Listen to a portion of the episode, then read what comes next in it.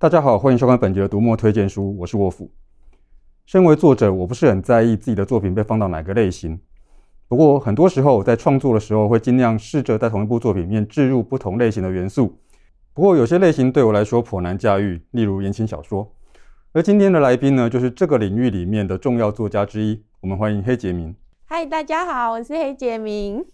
黑杰明是什么时候开始写小说的？我是二十岁的时候第一次试图，就是用手写写了六千字的稿子。工作几年之后，分期买了电脑，就开始有就是用电脑写稿，然后就写了第一本小说，投给了第一间出版社。那结果后来第一间出版社就被退稿啦，因为是第一本小说，我在之前完全没有写过这样子。因为第一本被退稿，所以我有点胆怯，我第二本稿子就。投给了第二间出版社，那结果这次他就过稿了。可是过稿之后，我因为同时在写第三本小说，他第二间出版社没有马上排期出书嘛，嗯嗯，所以我就想说，那我呃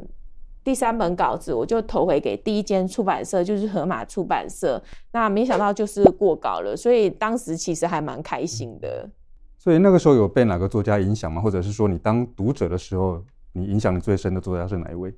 影响我最深的作家应该是就是林玉啊，又是他，同时又有另外一个笔名叫做点心。那在我很幸运，在我刚开始写作的第一年，就在网络上认识了林玉。那认识这个作者之后，才知道说，原来言情小说这样子轻松的题材，也是有人很认真的在写，呃，安排剧情、书写大纲，然后。呃，可以加入一些女性的社会议题，像是裹小脚啊、再婚啊。认识他之后，其实让我比较知道，就是说，哦、呃，即便再轻松通俗的小说，你其实还是要去花很多心力去安排它的剧情跟桥段。所以我觉得这是我蛮幸运的一件事情。他从一开始的，就是说，呃，早期比较轻松简单的。金小气家族，后来他又转做呃转去写一些就是比较奇幻的小说，就是东方奇幻的，像燕城志那样子的东西。我觉得他还会呃踏出自己的舒适圈，去去尝试一些不同的类型，是一直给我来讲，就是说给我就是说蛮多砥砺的。嗯嗯，所以会读其他类型小说吗？有其他喜欢的作者吗？哦，我还蛮喜欢推理小说的。嗯、那其中像劳伦斯·普洛克的《雅贼》系列就非常的有趣，这样子。嗯、因为我觉得，就是主角伯尼啊，他是一个有偷窃成瘾的人，老天爷老是给他一些不同的困难，但是他就是很努力的，就是三不转路转的去解决它，即便是。不是用非常传统的方法这样子，但是我觉得就是非常的励志，因为他总是可以把它解决掉。那像呃老普的书，它非常的就是简洁明了，嗯、然后它的文笔就是非常的像热刀切奶油一样，就是很滑顺，可以一下子就让就是阅读的进入那个状况。然后呃我最喜欢他的书的其中一本是《图书馆里的贼》。嗯嗯我也很喜欢史蒂芬金的小说，我都习惯称呼他大金。那大金呢，他的小说就是虽然是写恐怖小说，可是他书写的手法总是可以让人在就是黑暗中看到些微的光明这样子。然后他在描写人性上面是有一些就是很幽微的部分，就是非常的温柔。他非常擅长就是书写一些很细节的场景这样子。那我最喜欢他的呃几本书，就是说像《世纪奇谈》中改编成《刺激一九九五》的那一篇，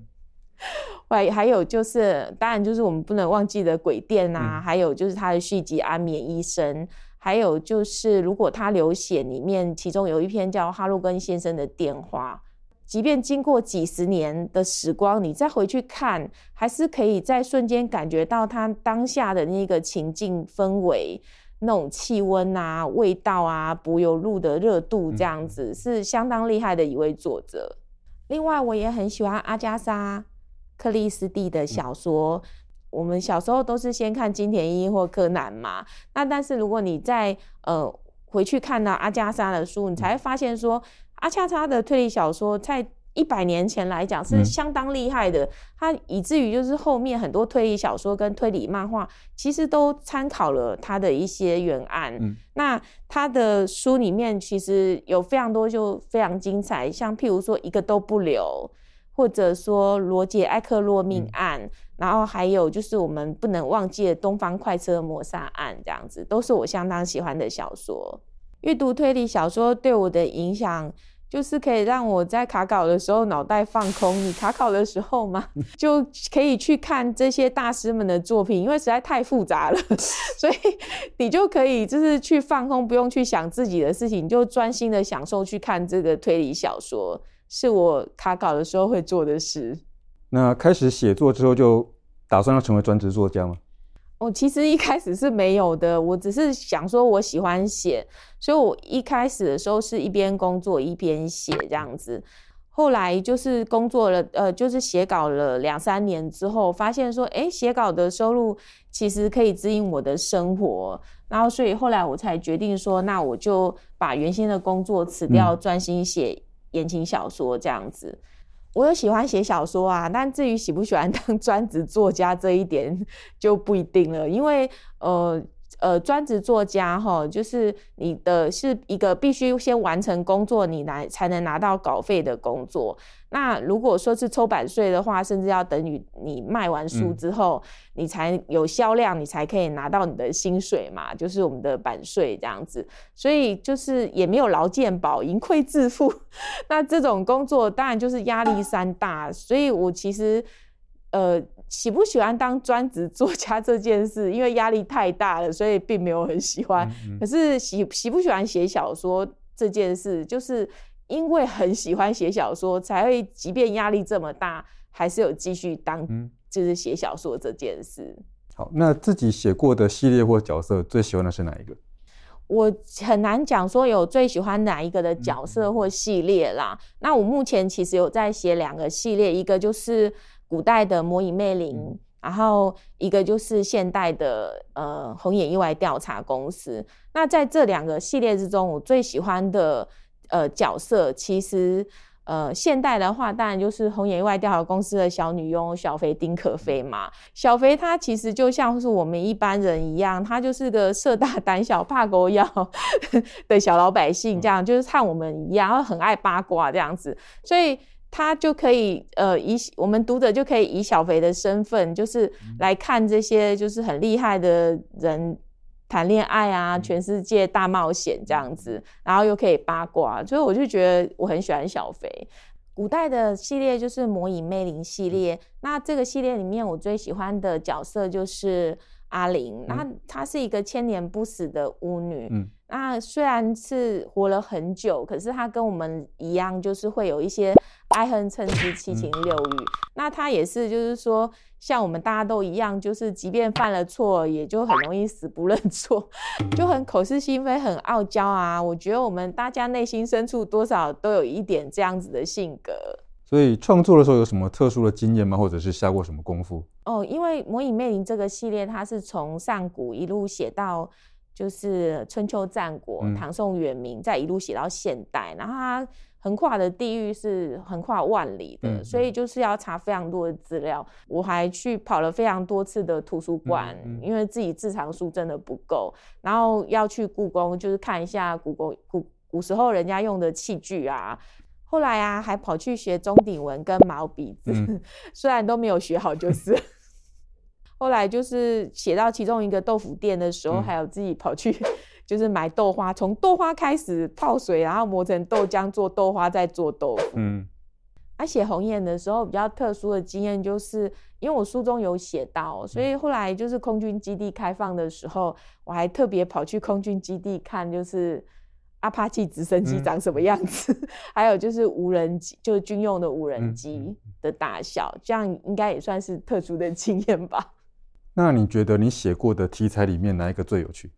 最有趣的就是红眼意外调查公司啊，嗯、因为它是一个专门调查意外的公司，嗯、里面的员工因为要调查意意外嘛，嗯、所以它里面就是有很多就是性格跟他专业都不同的员工。嗯、那其中就是像是会有就是基本的调查员之外，还有鉴识员。嗯那还有就是说科学顾问，嗯，然后天才外科医生，嗯、然后电脑骇客这样子。那当然他妈就是还有一个就是非常小气的贼头老板。不过对我来说啊，就是红眼意外调查公司这个题材就是比较有趣的原因，就是因为它可以把就是说爱情、科幻、动作、推理这样子各种不同的类型包含在其中，因为他们要调查意外嘛，所以他们就是员工就可以全世界跑透透啊，去了解各地方不同的历史、地理、风土人文，然后而且就是可以从高山写到大海。沙漠写到雨林，嗯、还有从高科技写到老古董，嗯嗯、就包含很多不同的类型的题材。黑杰明写了这么久，你觉得写作最大的收获是什么？